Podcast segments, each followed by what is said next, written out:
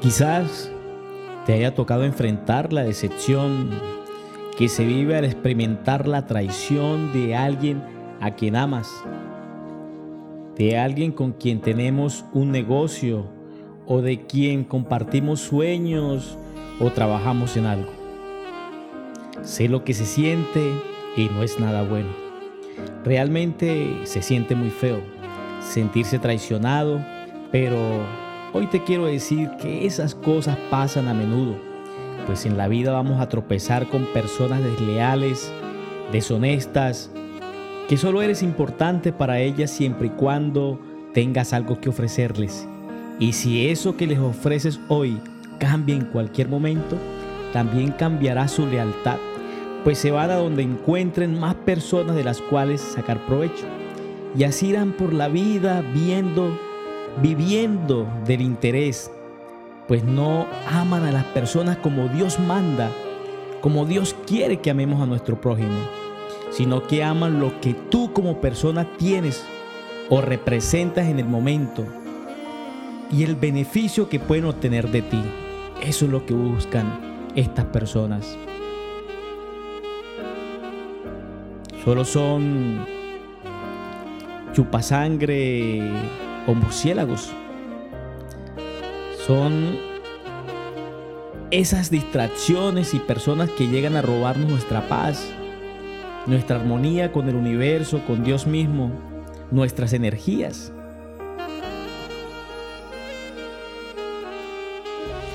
Hoy la palabra de Dios nos revela la historia de un hombre que fue traicionado una y otra vez y en su proceso sufrió mucho, pero en su tiempo de sufrimiento Dios estuvo allí, nunca lo soltó, pues todo su sufrimiento era el proceso y la mano de Dios que lo estaba formando y preparando para algo más grande, para algo mejor para un propósito mayor en este mundo.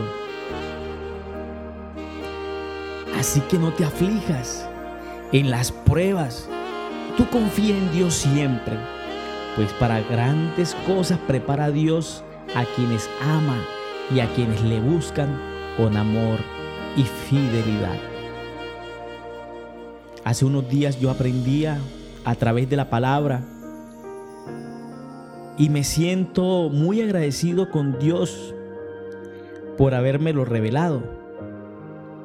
De tal forma, todos llegamos a este mundo con un propósito, pero Dios no tiene un propósito con todo mundo. Hoy hablaremos de José, el hijo favorito de un terrateniente rico.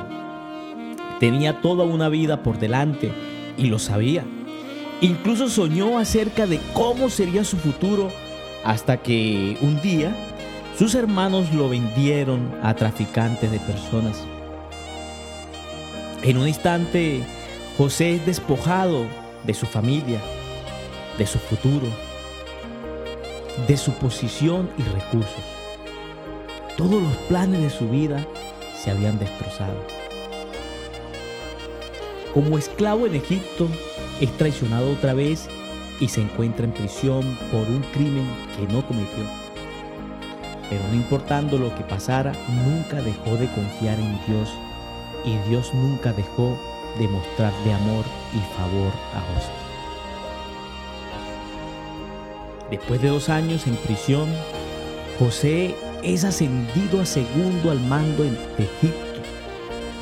Al final, termina rescatando a miles de personas de una hambruna de siete años, incluido a sus hermanos que lo habían vendido por celos. Cada experiencia dolorosa del pasado de José lo preparó para un propósito, para un futuro que afectaría innumerables vidas. Tal vez de alguna manera puedas identificarte hoy con José. Quizás has sido traicionado una y otra vez. O por alguien en quien confiabas mucho. O, tal vez te hayas preguntado por qué tu vida está llena de desilusiones y dificultades. Tal vez tu vida no se parece a la que soñaste o a la que por tanto has trabajado. Sea lo que sea que estés enfrentando, Dios tiene un historial perfecto de, de convertir esperanzas y sueños rotos alrededor para nuestro bien y su gloria. Nunca ha dejado de trabajar en tu vida. No importa las dificultades que enfrentes, Dios continuará mostrándote favor y amor cuando continúes caminando con Él. Y cuando caminas con Dios, nada por lo que pases se desperdicia. En la palabra de Dios, el día de hoy leemos en Génesis 39 del 20 al 23. Voy a usar para la lectura la nueva traducción viviente. Entonces agarró a José y lo metió en la cárcel donde estaban los presos del rey. José quedó allí pero el Señor estaba con José en la cárcel y le mostró su fiel amor. El Señor hizo que José fuera el preferido del encargado de la cárcel. Poco después, el director puso a José a cargo de los demás presos y de todo lo que ocurría en la cárcel.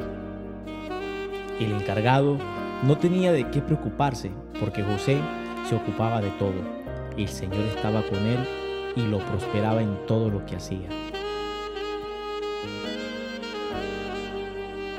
En Génesis 45, 1 al 15 leemos en la palabra de Dios.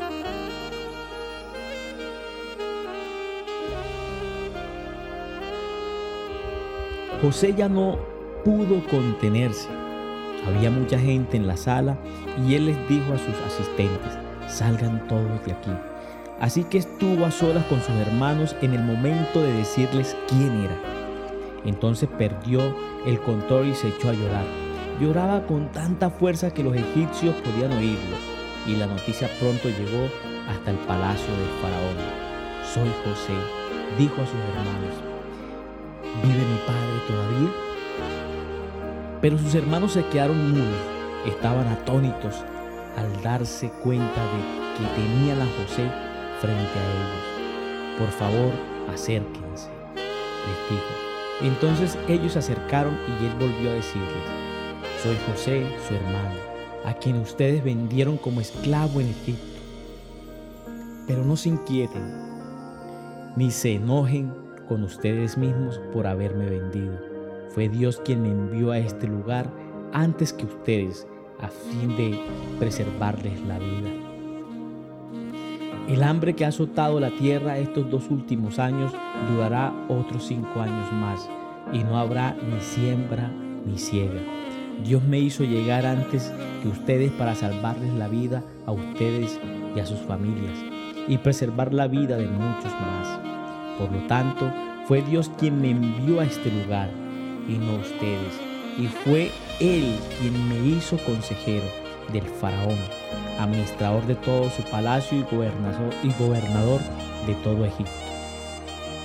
Ahora, apresúrense, regresen a donde está mi padre y díganle, tu hijo José dice, Dios me ha hecho Señor de toda la tierra de Egipto, así que ven a verme de inmediato. Podrás vivir en la región de Gosén, donde estarás cerca de mí, junto con tus hijos y tus nietos, tus rebaños y tus manadas y todas tus posesiones.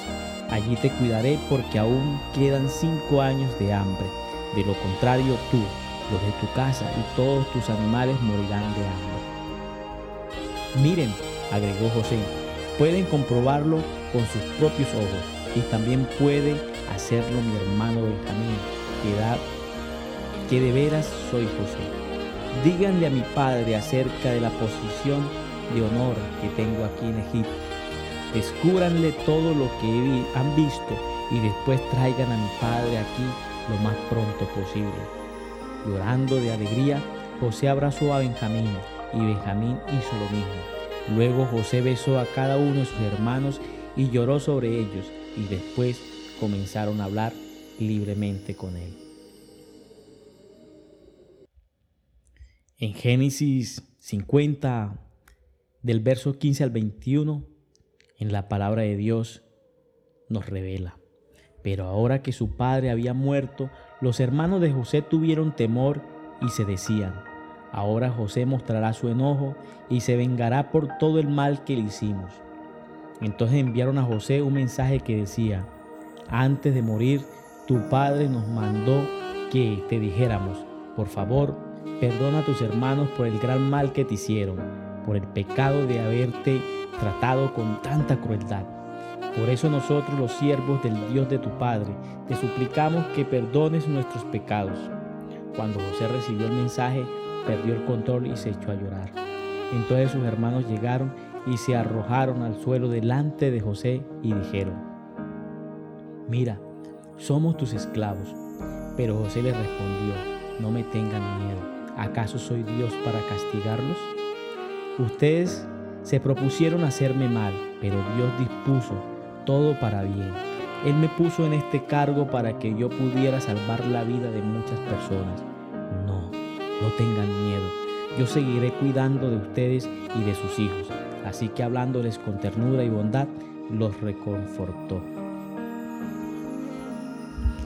Qué bonita palabra la que nos revela Dios a través de las sagradas escrituras.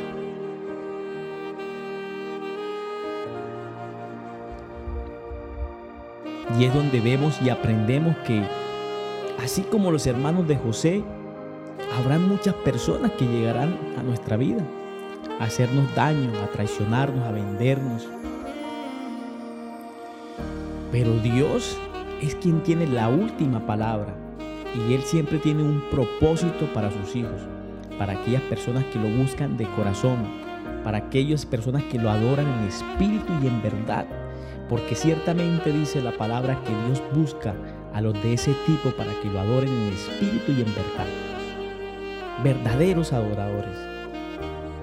Y si tú nunca pierdes tu fe ni tu confianza en Dios, también verás su gloria en todo lo que hagas y serás prosperado y bendecido al igual que José. No importa cuántas veces te hayan traicionado, con cuántas deslealtades de personas muy cercanas te ha tocado enfrentar, con cuántas mentiras. No importa cuántas personas se han acercado a ti por lo que tienes, por lo que eres, por lo que tú les puedes ofrecer en ese momento. Porque Dios te va a bendecir por encima de ellos y lo que ellos digan de ti. Dios tiene la última palabra.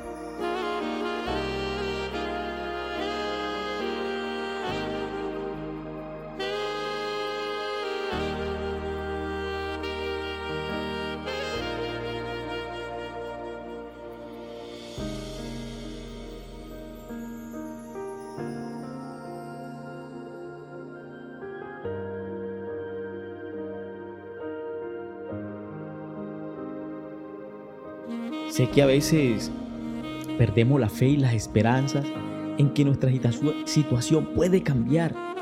Y eso es precisamente lo que el enemigo quiere, que tú creas, que tú pienses. Y va a colocarnos en el camino personas de tropiezo, que nos hagan perder la fe, que nos hagan sentir miserables, indignos de recibir grandes cosas, que nos hagan dudar de nosotros mismos que nos hagan creer que no valemos nada y que somos un caso perdido, que somos un fiasco, un fracaso total. Al grado que nos hagan renunciar a nuestros sueños. Personas tóxicas que siempre ven tus errores, pero que nunca ven los de ellos. Gente que lo único que tienen para presumirte en su vida falsa, sin valores, sin Dios, frustrados, egocéntricos, rebeldes, Y ojo, porque la rebeldía es equiparada, es comparada por Dios en su palabra con la misma hechicería. Estas personas lo único que tienen para demostrarte es una vida falsa, llena de mentiras.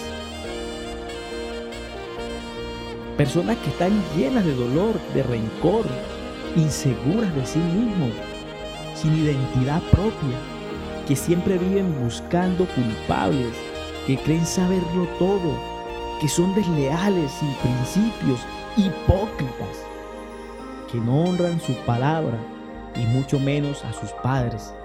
Aléjate, huye de ahí, no te dejes contagiar ni contaminar. Hay quienes en su vida siempre han sido un fracaso y buscan que las demás personas fracasen y no crezcan, que no progresen. Tú no puedes ser un imitador de nadie, debes ser auténtico. Escribir tu propia historia de la mano de Dios. No puedes estar mirando relojes ajenos, la vida ajena. Porque cada quien tiene un proceso. Dios tiene mejores cosas que ofrecer. Porque lo que es imposible para ti, lo que es imposible para el hombre, es posible para Dios. Él puede cambiar tu vida y llevarte a lo más alto, pero debes tener fe y ser paciente y agradecido. Y sobre todo aprende a esperar el tiempo de Dios, el cual no es rápido ni tardío, simplemente es perfecto. Hoy quiero que hagas conmigo o repitas conmigo estas afirmaciones de poder para tu vida. Créetelo, decrétalo, dilo siempre. Yo soy paz. Yo soy amor. Yo soy luz. Yo soy bendecido. Yo soy amado. Yo soy prosperidad. Yo soy salud. Yo soy un hijo de Dios merecedor de grandes cosas en la vida. Yo soy positivo. Dios quiere transformar tu vida. Él quiere escribir una nueva historia contigo. Créelo y decrétalo en tu vida. No sé en qué lugar estés en este momento cuando escuchas esta palabra a través de este programa, pero quiero que hagas esta pequeña oración conmigo. Jesús, sé que nada es imposible para ti pero a veces lucho para creer eso. Por favor, ayúdame en mi incredulidad. Haz cosas imposibles para el mundo a mi alrededor y úsame en el proceso.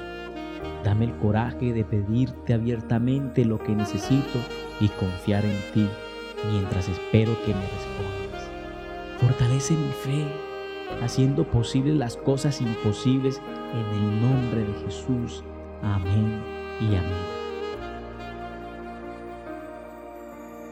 Y es hermoso saber que podemos confiar en un Dios que es grande y poderoso en todo tiempo. Porque así como estuvo con José todo el tiempo, así también promete estar con cada uno de nosotros. Solo tienes que tener fe, esperar pacientemente su provisión. Él te sacará de cualquier situación difícil si crees y obedeces a su palabra. Nuestro Dios quiere bendecirte, pero no te promete una vida fácil y sin sacrificios, pues te formará en el proceso y créeme que a veces duele.